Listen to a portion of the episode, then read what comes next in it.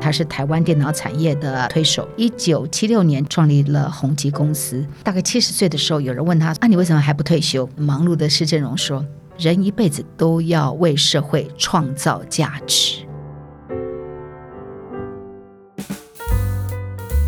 欢迎来到王文静看世界，我是不文静的王文静。在这里，你可以听到我分享世界的精彩，还有许多深刻的故事。在台湾看到世界之最，我是王文静。我们今天不谈动物，不谈植物，我们今天来谈的是电脑。世界上第一台桌上型的中文电脑发明自台湾人之手，这件事情你知道了。但到底它是怎么样发明自台湾之手？为什么在今天要来谈它呢？世界第一台桌上型中文电脑，这是发生在一九八二年，宏基推出的小教授二号。那么，它让电脑走进了台湾的家庭，开出了革命的第一枪。你知道，在那之前，中文电脑动辄要几十万，专门专门是给专业人士用的，一般人是不会去用电脑的。所以，这一部世界第一部的桌上型电脑小教授二号，它打破了。专业人用电脑的这一个门槛，同时它又提供了相对低廉的售价，它也可以有一些软体的游戏的操作，所以开启了家用电脑的时代。那么这个开创来自于台湾重要的企业家施振荣，来自于他承袭于母亲的家训，做一个有用的人。一九七六年的八月一号。施正荣先生创立了宏基电脑，宏基电脑在台湾的科技业不朽的一个地位，所以我们后来都称施正荣先生是中文电脑教父。不过，事实上以他的影响力，这个称呼也不太能够只是注解诠释他对于台湾的贡献跟影响。我们先来说说哈这个电脑发明的背景。在一九八一年代，哈小教授一号，这是宏基在一九七零年代生产的第一部自有品牌外销的电脑产品，在那个年代，哈。Apple 推出了 Apple Two，风行全球。不过它价格是高的，要一千两百九十八块美金。因为售价很高，很多人当然就买不起了。在台湾的宏基，他们是做代理起家，因为代理了微处理器，还有美国德州仪器的一些半导体的一些零件，所以它拥有成本上的优势，定价只有类似功能的售价的三分之一。所以它异军突起了。在一九八二年，我们可以看到小教授一号，后来他外销到德国、法国、美国，那么这样受到全球科技产业的瞩目。这是台湾第一个以自有品牌外销的微电脑产品。不知道你有没有见过小教授一号哦？小教授一号的外形，它有点像那个书套型的设计，看起来像一本字典，比当时其他的电脑是小巧玲珑了。那么体积虽然小，不过它直接把键盘设计在机体上面，而且它的功能很完整。这个是它的第一个产品。继之呢，宏基看到这个乘胜追击，他就做了小教授二号，主要也就是参考 Apple Two。我们刚刚提到了小教授二号，它很革命性的是，它是台湾。也是世界上第一台的桌上型的中文电脑，它颠覆了很多的事情。宏基电脑它带动这革命，包括了第一台中文电脑、第一台外销电脑、第一台家用普及电脑。那么我们知道说，宏基不是一开始叫 Acer 的，它在一九八七年用 Acer 品牌走入国际化，所以从小教授一号。一九八一年，也就是民国七十年推出之后，就被认定为世界上卖得最久的一款中文电脑。目前虽然已经没有继续生产，不过它还是授权经销。你知道，一直到二零一五年啊，在英国的通路商上面还是可以看到。我有一次到意大利去旅行，在佛罗伦斯附近的山区，然后我跟对方讲说我来自台湾，他马上就反应出来，Acer Acer Acer。多可爱的一件事情哈！你看我们的这个产品哈，从台湾走出世界。宏基公司它其实一开始只是一个名不见经传的很小的一个小公司。它的创办人施振荣是一个发明家，他设计开发出掌上型的电算机哦、电子表笔，很多有趣的新颖的电子产品而开始有名。因此，他还获得第十四届的全国十大杰出青年。虽然这些研发是有意义的，但是在当时一开始的宏基，其实就像在台湾数以万计的小公司一样，并没有引起很多的注目，谁都不知道它会怎么样。后来，当然他们就是从经销商、贸易商开始做自己的产品。那么这样的一个产品，比如刚刚提到的小教授二号，有很大的理想性。它定位以中国人的家用电脑一定要有中文功能这样的一个诉求。同时，他们也希望从七岁到七十岁都会使用的电脑，这两大诉求就是全世界第一次出现以体积小、功能强、价格普及化、中英文兼具作为家用电脑诉求的市场策略。那么，这样的一个产品定位，开启了一个新的可能、新的领域、新的世界的发展。我们现在看小教授这种电脑，会觉得说啊，这有什么好谈的？今天一个手机的功能比它强大了太多了。但是呢，你一定要把时间放在那一个时空背景去看这个问题，你才能够知道这一件事情的多么不容易。一如现在，我们要看未来的发展，次世代的量子电脑是现在的趋势。同一个任务，我们现在的普通电脑可能要耗时一万年的运作，超级电脑花十六天，量子电脑。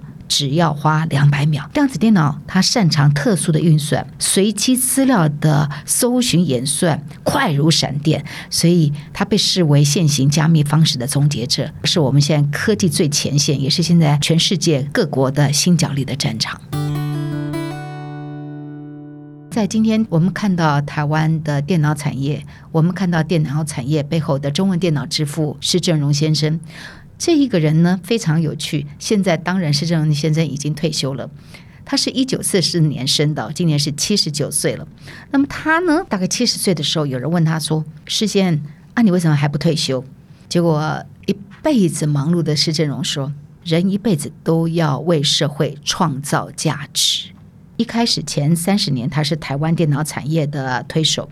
一九七六年，以新台币一百万跟朋友合资创立了宏基公司。这样的一个开始，培育了非常多台湾的企业界人才。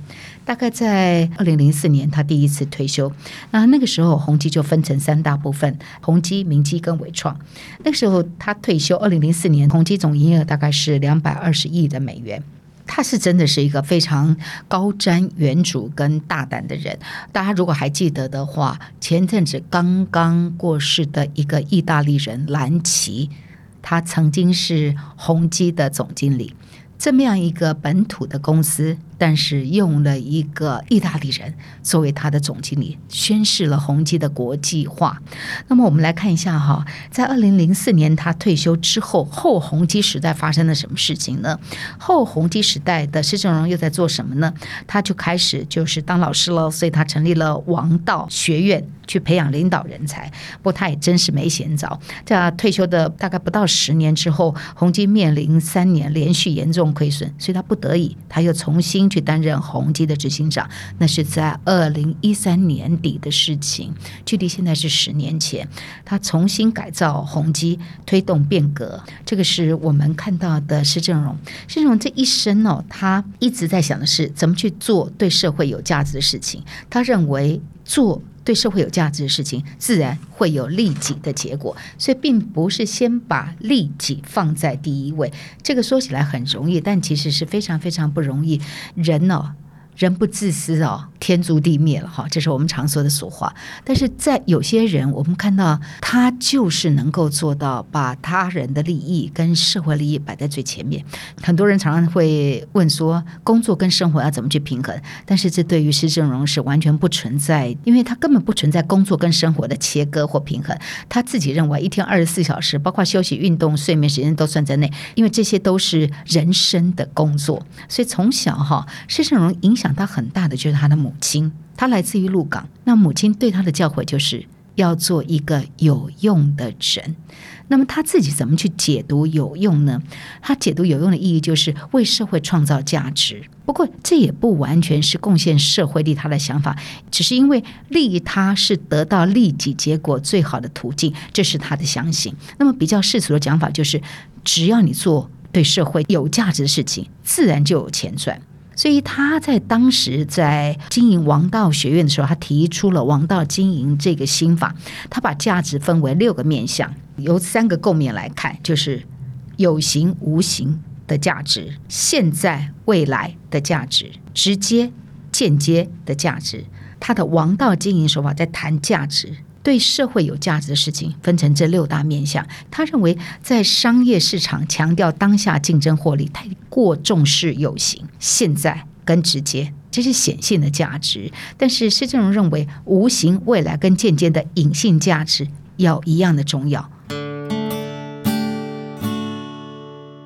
所以他分析很多的企业遇到经营的瓶颈，都是忽略了六大面向的价值平衡。那他自己三次再造宏基的经验，都是先投资隐性的价值，等到隐性价值开花结果而转换成显性价值，这个企业才能够持续成长、永续的经营。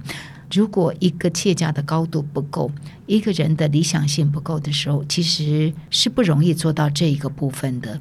如果你的公司都还在面临生死存亡，你怎么不把眼前的有形的、直接的放在最前面呢？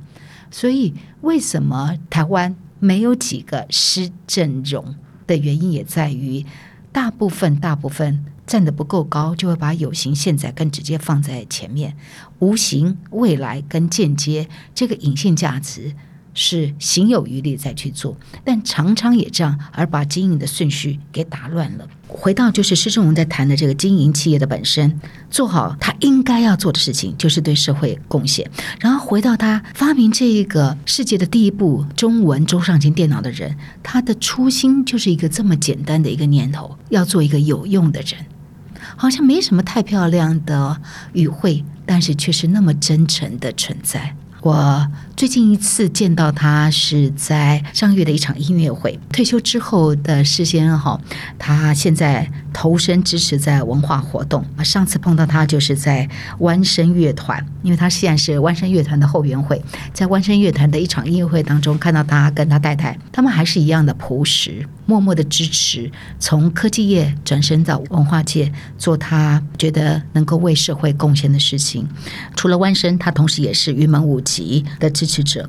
我们来看台湾今天的这些经济的发展，跟这些企业家，包括了在上一次我们提到的自行车王国背后的刘金彪先生。哈，刘金彪今年八十九岁了，施正荣施先生今年也七十九岁了。一个在科技业界，一个在传统产业。刘金彪先生他创造的 A Team。先把自己的利益放在旁边，而是大家共好的利益放在一起，因此才创造了台湾绝无仅有，也是世界绝无仅有的敌人合作。敌人非杀死不可吗？他颠覆了这个商场上大家的惯性思考。他觉得强大的敌人合作能够创造更强大的力量。但是，如何先把利益放一边？最重要的 key player 能够先把自己利益放在一边，才能够让二号、三号跟所有的人能够一起。我们在施正荣先生也看到类似的故事。施正荣先生他在发展小教授的背后。是一个人的价值观，一个企业家的了不起。七十九岁了，其实是一个可以好好陪陪太太的年纪，可以好好含饴弄孙的年纪，但他依旧是马不停蹄的在忙碌。从这个团体到那个团体，我们不得不说哈，台湾有施正荣是台湾的福气。台湾现在的企业界能够有这样的一个产业发展经济，都有当年不管是在政府官员早年的李国鼎、孙运学，还有后来的企业界的这些人，让我们台湾能够跟世界上有立基之地，都跟他们有很大的关系。今天在台湾看到世界之最，跟大家分享的是世界的第一台桌上型中文电脑如何颠覆了游戏规则，如何把一些不可思议的念头放在里面，于是产生了利他利己的故事。这就是今天的节目内容，希望您喜欢。如果想听到更多有意思的节目，别忘了订阅和分享王文静看世界 Podcast。如果你是用 Apple Podcast 收听，也请你给我五颗星的评价或者留言给我。我是不文静的王文静，我们下次再见。